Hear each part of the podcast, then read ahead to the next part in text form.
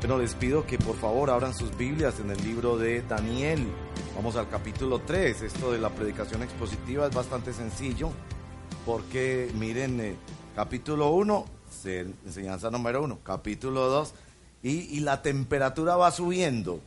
Porque en el capítulo 1 su fidelidad es probada y su valor es probado frente a un plato de comida. En el capítulo 2, cuando Daniel, el amigo de estos tres muchachos, les pide que oren por favor que Dios traiga revelación a, por el tema del sueño del rey. Y ya en el capítulo 3 estamos en el horno. El título de hoy es eh, Liberados del horno en el horno. Y precioso capítulo, le invito a que abra su Biblia en la página número 546, en las Biblias que proveemos aquí en la iglesia. Necesitamos conseguir más, es que han estado escasas esta, esta edición de la Palabra de Dios, página 546 en la nueva versión internacional. Leo para el bien de todos en el nombre del Señor. El rey Nabucodonosor mandó hacer una estatua de oro de 27 metros de alto por 2 metros y medio de ancho y mandó que la colocaran en los llanos de Dura, en la provincia de Babilonia. Luego les ordenó a los sátrapas, prefectos, gobernadores, consejeros, tesoreros, jueces, magistrados y demás oficiales de las provincias que asistieran a la dedicación de la estatua que había mandado a erigir. Para celebrar tal dedicación, los sátrapas, prefectos, gobernadores, consejeros, tesoreros, jueces, magistrados y demás oficiales de las provincias se reunieron ante la estatua. Entonces los heraldos proclamaron a voz en cuello, a ustedes, pueblos, naciones y gente de toda lengua, se les ordena lo siguiente. Tan pronto como escuchen la música de las trompetas, flautas, cítaras, liras, arpas, zampoñas y otros instrumentos musicales, deberán inclinarse y adorar la estatua de oro que el rey Nabucodonosor ha mandado erigir todo el que no se incline ante ella ni la adore, será arrojado de inmediato a un horno en llamas. Ante tal amenaza, tan pronto como se escuchó la música de todos esos instrumentos musicales, todos los pueblos y naciones y gente de toda lengua se inclinaron y adoraron la estatua de oro que el rey Nabucodonosor había mandado erigir. Pero algunos astrólogos se presentaron ante el rey y acusaron a los judíos. ¡Que viva su majestad por siempre! exclamaron. Usted ha emitido un decreto ordenando que todo el que oiga la música de trompetas, flautas, cítaras, liras, arpas, zampoñas y otros instrumentos musicales se incline ante la estatua de oro y la adore. También ha ordenado que todo el que no se incline ante la estatua ni la adore será arrojado a un horno en llamas. Pero hay algunos judíos a quienes su majestad ha puesto al frente de la provincia de Babilonia, que no acatan sus órdenes, no adoran a los dioses de su majestad, ni a la estatua de oro que mandó erigir. Se trata de Sadrach, Mesach y Abednego. Lleno de ira, Nabucodonosor los mandó llamar. Cuando los jóvenes se presentaron ante el rey Nabucodonosor, les dijo, Ustedes tres, ¿Es verdad que no honran, mis dioses ni adoran la estatua de oro que he mandado a erigir? Ahora que escuchen la música de los instrumentos musicales, más les vale que se inclinen ante la estatua que he mandado a hacer y que la adoren. De lo contrario serán lanzados de inmediato a un horno en llamas, y no habrá Dios capaz de librarlos de mis manos. Sadrach, Mesach y Abednego le respondieron a Nabucodonosor, no hace falta que nos defendamos ante su majestad. Si se nos arroja al horno en llamas, el Dios al que servimos puede librarnos del horno y de las manos de su majestad. Pero aun si nuestro Dios no lo hace así, sepa usted que no honraremos a sus dioses ni adoraremos a su estatua. Ante la respuesta de Sadrach, Mesach y Abednego, Nabucodonosor se puso muy furioso y cambió su actitud hacia ellos. mandó entonces que se calentara el horno siete veces más de lo normal y que algunos de los soldados más fuertes de su ejército ataran a los jóvenes y los arrojaran al horno en llamas. Fue así como los arrojaron al horno con sus mantos, sandalias, turbantes y todo, es decir, tal y como estaban vestidos. Tan inmediata fue la orden del rey y tan caliente estaba el horno que las llamas alcanzaron y mataron a los, soldados que arrojaron a Sadrach, Mesach y Abednego, los cuales, atados de pies y manos, cayeron dentro del horno en llamas. En ese momento Nabucodonosor se puso de pie y sorprendido les preguntó a sus consejeros, ¿acaso no eran tres los hombres que atamos y arrojamos al fuego? Así es, Su Majestad, le respondieron. Pues miren, exclamó, allí en el fuego veo a cuatro hombres sin ataduras y sin daño alguno, y el cuarto tiene la apariencia de un dios.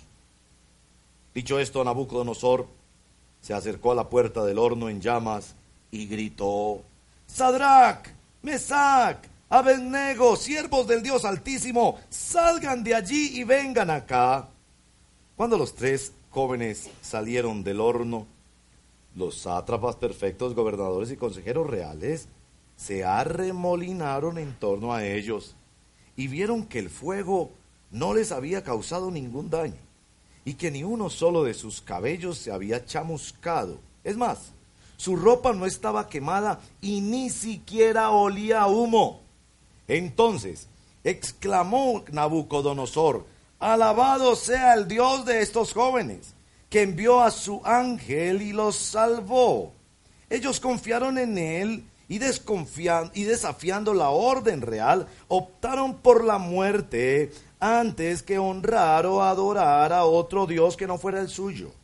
Por tanto, yo decreto que se descuartice a cualquiera que hable en contra del Dios de Sadrach, Mesach y Abednego, y que su casa sea reducida a cenizas, sin importar la nación a que pertenezca o la lengua que hable no hay otro Dios que pueda salvar de esta manera. Después de eso el rey promovió a Sadrach, Mesach y Abednego a un alto puesto en la provincia de Babilonia. Esta es la palabra del Señor. Oremos. Señor, te pedimos que por favor vengas a ayudarnos a recibir esta palabra. Oro por quienes están en estos días en hornos, atravesando esos hornos o quienes están a punto de atravesarlos. Te pido, Señor, que pensando en 1 de Pedro 1.7, que dice que nuestra fe es más preciosa que una estatua gigantesca de oro, y que nuestra fe es probada en el fuego y no se funde como el oro, sino que se purifica y se da cuenta de que es una fe dada por ti, que no es una fe que descansa en nuestras emociones o esfuerzos por sentir, o por saber, sino que es una fe que tú nos das para que nos aferremos a nuestro Señor Jesucristo, el ángel del Señor, enviado mensajero de vida nueva, que ha dado su vida por nosotros para que nosotros tengamos una vida nueva. Ven Espíritu Santo y guíanos, por favor, te lo pedimos en el nombre de Jesús. Amén.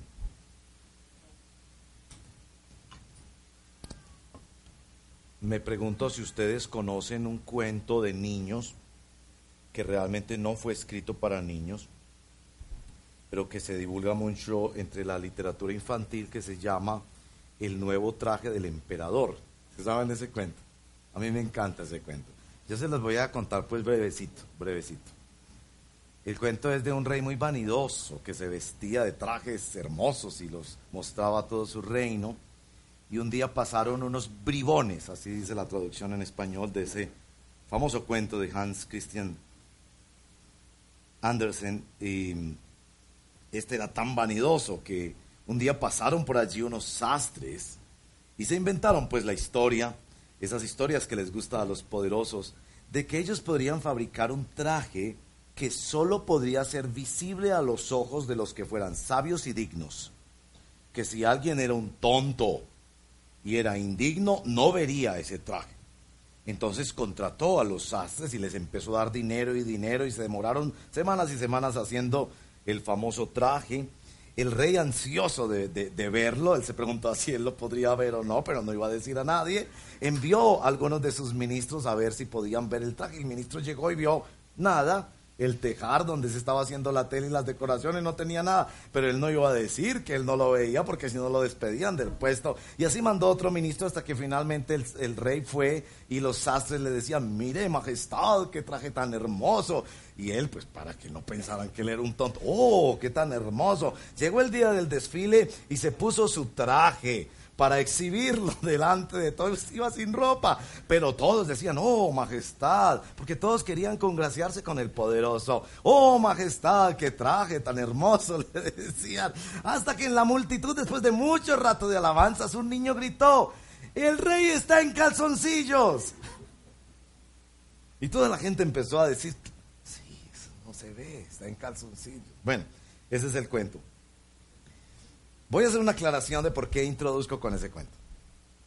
Lo primero es que nuestro relato no es un cuento, es una historia real. Los judíos no hubieran escrito esta historia en Babilonia si no hubiera sido real, porque ellos estaban en tierra extraña, la escriben inclusive en arameo y hubieran sido destruidos si contaban algo que no hubiera. Y también porque no descansaban en lo que ellos hicieron, sino en lo que Dios hizo por ellos. Es una historia real. Pero como el cuento del famoso Andersen era, es un cuento que este autor escribió para mostrar la ceguera de los poderosos y la corrupción que trae la idolatría que introducen los poderosos. Y nuestra historia de hoy trata de la idolatría que introducen los poderosos en la cultura. También trata de la consolación a esas voces pequeñas e insignificantes, que muchas veces dicen sencillamente lo obvio y que de alguna manera se les dice, sigan buscando lo que es obvio. La, la idolatría oscurece la mente y los corazones. Y nuestra historia de hoy es la historia de el pueblo de Dios en todo el libro de Daniel, aprendiendo a vivir en el exilio y en el exilio hay que denunciar las idolatrías y en el exilio hay que recibir el consuelo de Dios. Nosotros también estamos en el exilio. El exilio fue ese periodo en que el pueblo de Dios fue enviado a Babilonia a estar en un lugar al que no pertenecían, pero luchar por el bien de ese lugar aunque no pertenecían. Y nosotros también estamos en el exilio porque nosotros no somos de aquí. Sonará extraño si usted nos está visitando hoy pensará que somos marcianos, pero en algo nos parecemos a los marcianos. Nosotros no somos de este mundo. Estamos, pero no somos. Y el libro de Daniel es escrito precisamente para enseñar cómo es la vida en el exilio, cómo el pueblo de Dios vive su fe cuando está en un, en un país y en un imperio y en un reino que no es el reino de Dios y cómo parte o comunica su fe cuando está en un lugar que no es o que no está sometido a el reino de Dios. Vamos a ir por este capítulo eh, mirando tres cosas. Yo le pido que mire la estatua, que mire el horno y que mire el ángel. Y la razón de escogerlo así es la forma en que está escrito el capítulo 3. Perdónenme que esto puede ser muy técnico. El autor del capítulo 3, Daniel, nos entrega una técnica literaria que es la repetición. Las dos palabras que más repite después de los nombres de estos personajes es estatua, estatua. Diez veces dice estatua y diez veces dice que esa estatua la hizo o la impuso el rey. Diez veces exactamente también repite la palabra horno. La estatua lleva al horno. Y la otra técnica literaria de este capítulo es el contraste entre el principio y el final. Y esto es muy importante para entender este capítulo, porque al principio todos estos oficiales que se repiten casi para ridiculizarlos, tantos títulos, tantos títulos, tantos títulos, se están siendo obligados a venir a hacerse alrededor de esta inmensa estatua. Y no era para menos. Imagínense 27 metros por 2 metros y medio de oro macizo puesto en el valle como si se pusiera en el, cerro Nutibara de nuestro Valle de la Burra una efigie y esa efigie eh, elevada hacia en lo alto como la única elevación en todo el valle se vería desde todos los rincones y cuando el sol saliera se resplandecería aquella imagen para mostrar la gloria, el poder y la riqueza del gran imperio babilónico. Pero al final de la historia, todos estos personajes no están alrededor de la efigie, de la estatua de oro, sino alrededor de tres muchachos que salieron del horno y no fueron fundidos en el horno, y sobre todo de un personaje que es que Nabucodonosor solo lo puede ver en la distancia y no lo puede llamar. El ángel, el ángel del Señor. Así que veremos una mirada a la estatua, una mirada al horno, una mirada al ángel del Señor. Cuando miramos la estatua descubrimos el poder corrosivo de la idolatría. Esta estatua no es descrita a propósito, solo se dice que era una estatua, no sabemos si era con las características físicas del rey o si era uno de los dioses del rey o una especie de tótem, esos que usan algunas comunidades indígenas. Era sencillamente una estatua, pero una estatua impuesta por la cultura, por lo que dominaba, por el imperio del momento y sobre todo un símbolo de rebeldía. Capte eso, muy bien. En el capítulo 2 se le ha dicho a Nabucodonosor que su imperio era la cabeza de oro, pero que el resto del cuerpo eran otros imperios, y estuvieron aquí la semana pasada, y que esos imperios finalmente iban a ser destronados por una piedra que no cortó mano humana y que vendría y derribaría esos imperios y que esa, esa piedra sí gobernaría y estaría presente en todo el mundo, una evocación del reino de Dios y la persona del Mesías. Pero entonces Nabucodonosor decide hacer su reino perpetuo. Ya no solo la cabeza, todo él iba a ser de oro, como revelándose a la revelación de Dios, que es lo que hacen muchos de los poderosos. La Biblia dice una cosa, ellos dicen todo lo contrario y tratan de vivir para demostrarlo. Qué tontería la de los poderosos. Ahora, la pregunta que debemos hacernos cuando el texto nos hace mirar la estatua y pensar en la idolatría es por qué estos tres amigos no se postran ante la estatua. Es decir, ¿cuál es el complique? Uno se pregunta. Es decir, ¿vas a exponer tu cabeza sencillamente por no arrodillarte en un momento? No se les pedía que se arrodillaran todo el día. Solamente cuando fueran a aquel valle, que seguramente era un centro de cultura, de política, de comercio, que cuando llegaran allá y escucharan el sonido, no todo el tiempo, escucharan el sonido del arte o de la música consagrada para esos dioses, que inmediatamente se postraran. ¿Cuál es el problema? ¿Qué problema tiene arrodillarse por un momento cuando también nos dice el texto en el verso 12 que otros judíos ya lo estaban haciendo? Es decir, no está siendo demasiado radical eso de es un momento nada más. Démosle gusto al poderoso. El poderoso quiere que uno lo alabe así, pues cuál es el problema. Y sobre todo porque no se les estaba diciendo que dejaran de adorar a su Dios. No se les estaba pidiendo culto exclusivo. Estas eran naciones em, con muchos dioses. Y no tenían mucho problema con el politeísmo. A ellos no se les está ordenando, abandonen a su Dios y adoren solo la imagen de... No, no, no, no, no, siga adorando lo que usted quiera. Pero cuando escuche la música nada más se poste. ¿Por qué ellos asumen una postura tan radical? Capte eso muy bien. Estos muchachos vieron como visionarios algo que los demás no estaban viendo. El poder corrosivo de la idolatría, no solo en individuos, sino en las culturas humanas y en las naciones. Permítame el ejemplo quizás, no de toda su opinión política, pero quizás fue lo que vieron Luis Carlos Galán y Rodrigo Lara Bonilla cuando los colombianos no veíamos mayor problema con la marimba, la bonanza de la marihuana, y que unos señores se metieran a exportar cocaína a otros países, años 70 y 80. No veíamos mayor problema con el asunto, pero estos vieron que estas personas estaban llevando la economía y el país hacia la destrucción y estuvieron dispuestos a dar su vida por eso. ¿Qué vieron estos jóvenes que los demás no vieron?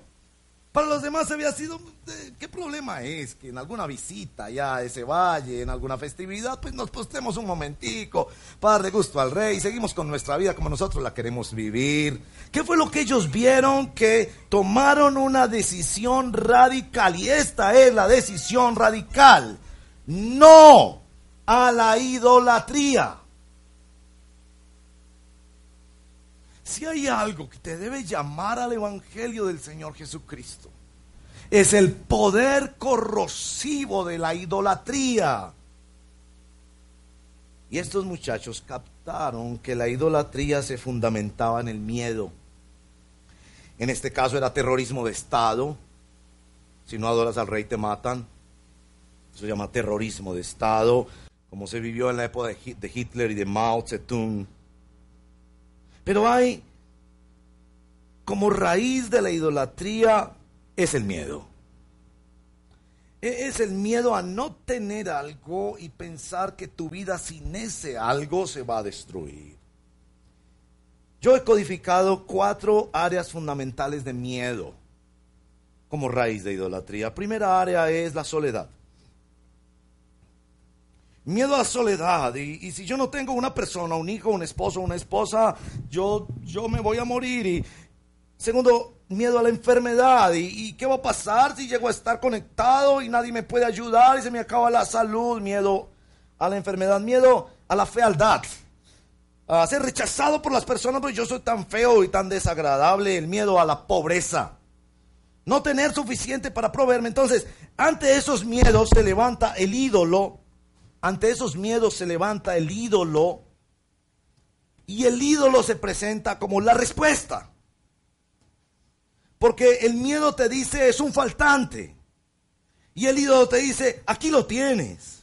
Y Nabucodonosor tenía miedo a que su imperio acabara. Y aquí lo tienes, una estatua de oro puro que todo mundo va a adorar. Tu imperio nunca se va a acabar. La idolatría se nutre por el miedo, ofreciendo respuestas sustitutas al corazón. Hermanos y hermanas, ¿no es eso el Evangelio?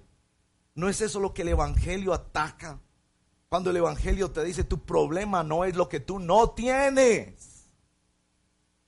Esposo, salud, riqueza, el problema es lo que tú tienes, que tú eres pecador y produces en tu corazón ídolos todos los días. Entonces la respuesta de tu vida no es obtener esa persona o esa riqueza o esa salud. La solución para tu vida no es otro que Jesucristo y este crucificado. Estos muchachos contemplaron esa estatua y vieron el peligro, no solo para el individuo, para la cultura humana. ¿Cómo destruiría personas y colectividades la idolatría. Estos muchachos supieron por el poder del Evangelio y de una fe dada por Dios confrontar la idolatría. ¿Dónde aprendieron ellos eso? Ellos lo aprendieron en los diez mandamientos. Los diez mandamientos comienzan con los mandamientos con respecto al Creador. No tendrás no te postrarás ante otro Dios. Una clase de cosmovisión que estructura por completo la vida, porque uno termina haciendo lo que uno adora. Adoras la plata, serás solamente metalizado por la plata. Adoras el sexo, serás una máquina de sexo, una bestia. Tú terminas siendo aquello que reflejas porque los seres humanos fuimos creados para reflejar exclusivamente a Dios. Mira la estatua y descubre el poder corrosivo de la idolatría. En segundo lugar, mira el horno. Ahora, el horno se presenta en nuestro texto como una amenaza. Yo quisiera proponerles que nuestro texto presenta el horno como una tremenda bendición. Lo que el mundo nos presenta como una amenaza para nuestra fe termina siendo una tremenda confirmación de que Hemos recibido la fe una vez dada a los santos, mediante la cual, mediante la cual abrazamos al Señor Jesucristo. Venga conmigo al verso número 16, 17 y 18. Las únicas palabras de estos tres muchachos no hablaban mucho. No eran como este servidor, ellos no hablaban, pero actuaban en su fe. Noten verso 17, no hace falta que nos defendamos ante su majestad. Si se nos arroja al horno, verso 17, al horno en llamas, el Dios al que servimos puede librarnos, ellos no lo dudaban, del horno y de las manos de su majestad. Pero miren esta frase, pero aún si nuestro Dios no lo hace así, habían escuchado una descripción de la fe dada a los hijos de Dios más poderosa que esta. Pero aun si nuestro Dios no lo hace así, sepa usted que no honraremos a sus dioses ni adoraremos a su estatua. Hermanos y hermanas, esto es fe. ¿Cómo les llegó eso? ¿Cómo les llegó? Yo tengo la sospecha que les llegó por el profeta Isaías, cuando inspirado por el Espíritu Santo escribió algo que leímos en la invocación esta mañana antes de empezar la adoración. Cuando pases por el fuego, no te quemará. Ellos sabían que Dios tenía poder para liberar. Pero no, no lo sabían con un triunfalismo positivista. Nunca vamos a tener problema, nunca vamos a tener problema, no. Ellos sabían que Dios tenía planes que ellos desconocían, pero tenía un poder que ellos sí conocían. Ellos no tenían a Dios con matrícula condicional. Porque hay algunos aquí que tienen a Dios con matrícula condicional. Serás mi Dios. Te seguiré y escucharé tu palabra. Te obedeceré si me das ese novio. Si me das ese esposo si me das ese hijo, ese trabajo, esa salud, esas riquezas, esa prosperidad. Cuando pasan unas semanas, unos meses, unos años, oh, como que no me está funcionando. Entonces es tu Dios. Es un Dios que tú creaste, no es el Dios soberano del cielo y la tierra. Ellos no dudaban del poder de Dios. De hecho, el texto es mejor traducido cuando en el verso 17 termina, de las manos de su majestad nos librará. Ahí falta esa, esa frase en la traducción. Ellos sabían que en el horno o fuera del horno Dios los iba a librar. Eso es fe. Una fe que trasciende a las circunstancias, mi amigo y mi amiga. Una fe que va más allá. Porque si tú crees en Dios solamente para resolver un problema momentáneo, te recomiendo el indio amazónico. Hay solo uno que te puede llevar más allá de la muerte. Y hay solo uno que aún en medio del horno te puede liberar. Por eso llamamos esta reflexión liberación del horno en el horno. Porque es precisamente donde se expresa esta fe, pero si aún Dios no. De esto capítulo 11. Hebreos capítulo 11, verso 32.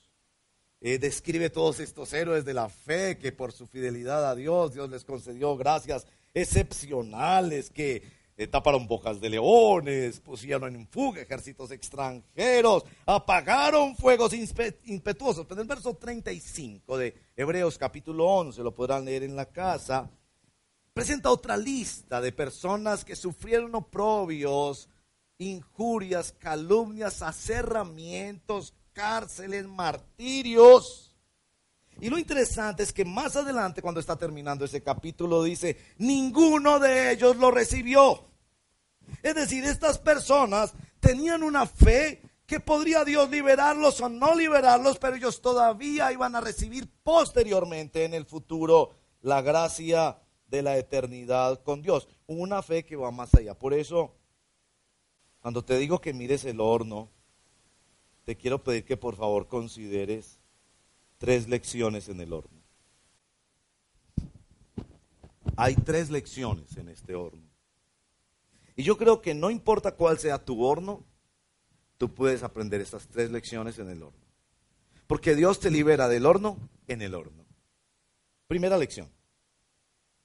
En el horno conoces el ángel de Jehová. La escritura dice que el ángel de Jehová acampa alrededor de los que le temen y los defiende. Ha habido mucho debate para saber si el ángel al que se refiere aquí el rey cuando solamente lo observa es una teofanía o es una epifanía o una angele, angeliofanía. Una teofanía es que sería el Hijo de Dios, una manifestación preencarnada de Jesús. Jesús se hizo hombre en la Navidad, pero antes de eso se manifestó en otras ocasiones en la figura de un ángel, un mensajero enviado por Dios. Yo me inclino a esa interpretación entendiendo que en la historia de la interpretación bíblica ha habido muchas páginas de debate sobre si era un ángel o era el mismo Señor Jesucristo. El hecho es que en el horno se conoce el enviado y el que trae el mensaje de Dios. En el horno se conoce más a Dios. ¿Sabías? En el horno se conoce más a Dios. San Pablo, después de haber sufrido tanto por el Evangelio, muestra sus cicatrices y dice, nadie me cause más problemas porque yo llevo mi vida marcada con cicatrices del Señor Jesucristo. El, el, dolor tiene una cosa en el reino de Dios. Dios asegura que aunque Él no quiere el dolor, Él no ha creado el dolor. No obstante, Él usa eso para que sus hijos se encuentren con Él en el horno. No pierdas la oportunidad de encontrarte con Él en el horno. Tal vez habías rehuido de conocer a Dios. Y Dios te ha metido en un horno para que conozcas al Señor. Segunda lección. En el horno se queman las ataduras. Ustedes notaron que ellos fueron echados al horno con las manos y los pies atados. El texto en ningún lugar dice que ellos fueron desatados ni por el ángel ni ellos mismos. Esta es mi interpretación. El fuego quemó solo las ataduras. No había olor a humo de alguna manera, pero en el fuego se queman las ataduras. Piensa en eso, por favor. Piensa en eso. Tantas áreas resistentes de nuestro carácter. Tantas adicciones en nuestra vida que Dios usa el fuego, la prueba, el horno para deshacerlas y cortarlas. Los cristianos más maduros que se ha conocido en la historia, como fueron los puritanos, llegaban a decir expresiones como, amo este dolor, amo este horno. No porque les gustara y fueran masoquistas, no, porque Allí Dios había trabajado profundamente en las experiencias de exilio y de prisión que muchos de los puritanos vivieron. Tercera lección. En el horno esperas a que te llamen. ¿Han notado eso? Ellos son liberados en el horno, aparece el ángel, pero ellos no se mueven del horno. Esperan a que el rey los llame esperan a que el rey los llame. Y vaya que estos muchachos conocían de llamado de Dios. Ahora algunos piensan que el llamado de Dios son cosas como de como premios, como como cosas placenteras y yo estoy para decirte. No todos los llamados de Dios son así. El primer llamado de estos jóvenes fue a ir a un país extraño donde les cambiaron el nombre, las comidas, las costumbres. Y para este capítulo ellos están vistiendo turbantes y una cantidad de costumbres que ellos desconocían. El segundo llamado de estos jóvenes fue a orar. Daniel, su amigo, les dijo, pónganse a orar. Dios tiene que revelar. Aquí no hay otra solución porque solo Dios quien da este conocimiento superior. Y el tercer llamado es, vengan a dar cuentas ante el rey, ustedes no están y después los tiran al horno. Y aquí viene el cuarto llamado, el mismo rey que pretendió matarlos los está llamando. Yo me hubiera ido en otra dirección. Pero ellos van a dar testimonio de su fe en el horno. Esperas los llamados. Identificas los llamados. Pruebas los llamados.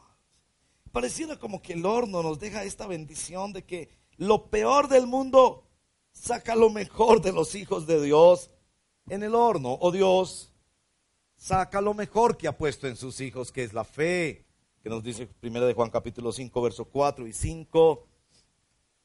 La victoria que ha vencido al mundo es nuestra fe, nuestra confianza en el que pero aún si Dios no. Y como que Dios está construyendo esa fe en nosotros. Yo quiero decir eso, Dios está construyendo en ti la fe que Él te dio, la está haciendo crecer para que sea una fe de, pero si aún no. Señor, yo te pido un esposo, un esposo, un trabajo, una empresa, una salud, pero si aún no. Y como que a Dios le encanta escuchar esa confesión de fe. Cuando hijos e hijas de Dios venimos a la comunidad de la fe a adorar al Señor, a derramar nuestras lágrimas, a poner nuestras peticiones. Señor, mira mi hijo, Señor, mira esta necesidad, Señor, mira esta dificultad, Señor, mira esta tentación, pero si aún no, aunque Dios está produciendo eso dentro de nosotros, porque es la fe que Él mismo nos ha dado para que nos aferremos al Señor Jesucristo, la que vence la tiranía de la idolatría imperial y corrosiva de este mundo. Contempla la estatua, contempla el horno y contempla el ángel. Yo ya te decía al principio que este contraste maravilloso, la historia se nos relata de una cantidad de gentes importantes con muchos títulos alrededor de una efigie de oro. Y termina la historia alrededor de tres muchachos obligados a, tirarse en un horno y sacados de allí muchachos que no se fundieron en el fuego, como un gran testimonio de la fidelidad de Dios que apunta a la conversión del poderoso. ¿Has notado eso ya en Daniel? Capítulo 1, 2, 3 y 4 son la historia de la conversión de Nabucodonosor. Se está cumpliendo una profecía del libro de los Salmos. Los reyes te alabarán. Y, y cuando Dios convierte el corazón de un poderoso, nos está diciendo Dios que Él es capaz de convertir cualquier corazón, porque no hay corazón más duro, orgulloso y testarudo que el de Nabucodonosor. Ahora, ¿cómo se convierte Nabucodonosor? Por la obra de Dios. Pero ¿qué usa Dios? El testimonio de martirio de sus hijos. ¿Oras tú por la conversión de alguien? La conversión del poderoso se da por el testimonio del sufrimiento del pueblo de Dios. Eso debe hacernos pensar tanto en la iglesia sufriente en el mundo. 50 países hoy en día en el planeta Tierra donde es prohibido ser cristiano. El que adore a Cristo, tenga una Biblia, comparta su fe pone sentencia de muerte sobre su cabeza. Ahora, Nabucodonosor no se ha convertido todavía. Esa declaración del final del capítulo 3 no luce tanto como una conversión. Lo veremos la próxima semana, porque yo creo que es en el capítulo 4 eh, en el que se detalla la conversión de, del poderoso y hablaremos de eso, conversiones de poderosos, porque llama mucho la atención en esta época y todos ambicionábamos la conversión de poderosos y hablaremos de eso la próxima semana. Pero sobre todo aquí no solo nos muestra la conversión del poderoso, sino escuche bien la conversión como un choque de teologías. Esto es muy, muy, muy importante porque tú a veces esperas que una persona se convierta o tú mismo estás pensando que te vas a convertir en cristiano sin cambiar tu teología. Revisemos la teología de Nabucodonosor. En el verso 1, él pone en el valle, en el centro del valle, la estatua de oro, como proclamándose a sí mismo Dios. ¿Por qué se proclama a sí mismo Dios? Bueno, el verso 12 y 18 dejan claro que en la mente de Nabucodonosor, Dios o los dioses le sirven a los hombres. Esa es su teología. Los dioses le sirven a los hombres, como nos enseñó la tradición. Tenemos un santico para conseguir novio, otro santico para calmar las tormentas, otro santico para las curaciones, otro santico para otra cosa y para otra cosa. Todos esa miriada de dioses están para ayudar al hombre y esa no es la teología de los tres amigos. La teología de los tres amigos es exactamente al revés. Ellos existen para servir a Dios. El hombre existe para servir a Dios, no Dios para servir al hombre. Un cambio copernicano extraordinario, un cambio de teología. Pero miren más la teología de Nabucodonosor, verso 15. Él sabe que algunos dioses pueden librar. verso 15. Pero Él se ha hecho tan poderoso que Él está más allá del alcance de algunos dioses. Y por eso en el verso 15 dice, no habrá Dios capaz de librarlos de mis manos.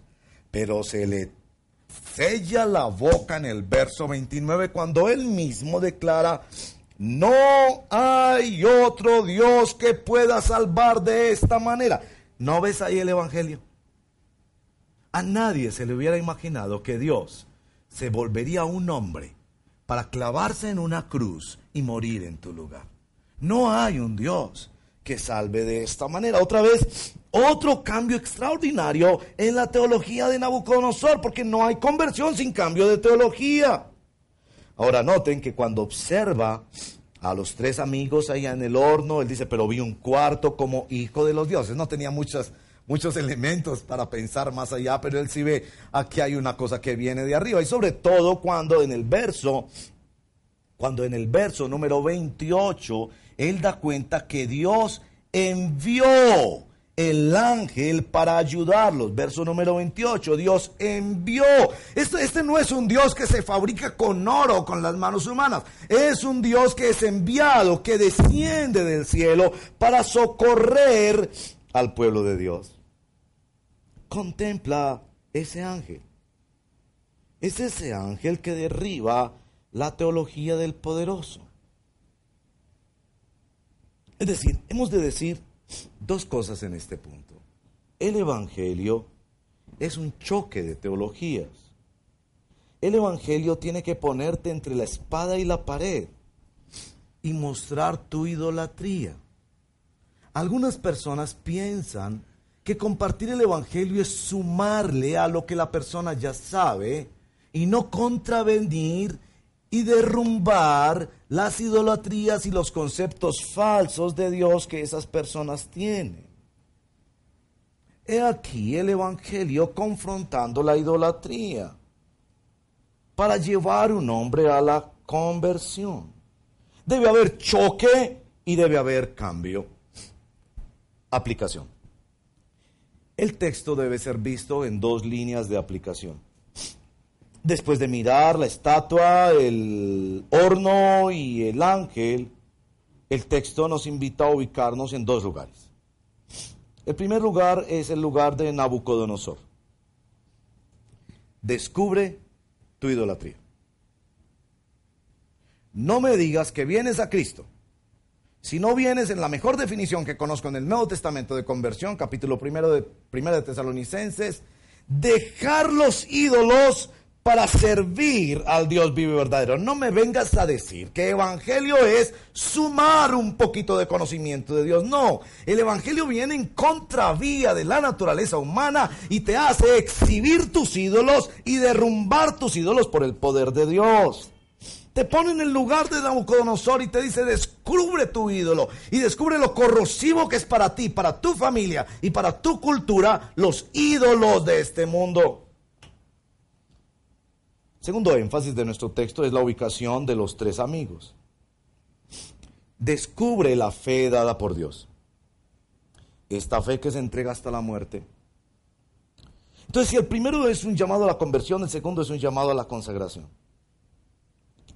Yo quisiera pedirles a todos ustedes, sea que ya estén caminando el camino del Evangelio o que apenas estén a punto de comenzarlo por la gracia de Dios, que lean este libro, Ídolos del Corazón, escrito por la hermana Elise Fitzpatrick.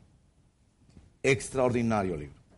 Una hermana sincera que ha explorado en su propia vida esto que Calvino llamaba la fábrica de ídolos que es nuestro corazón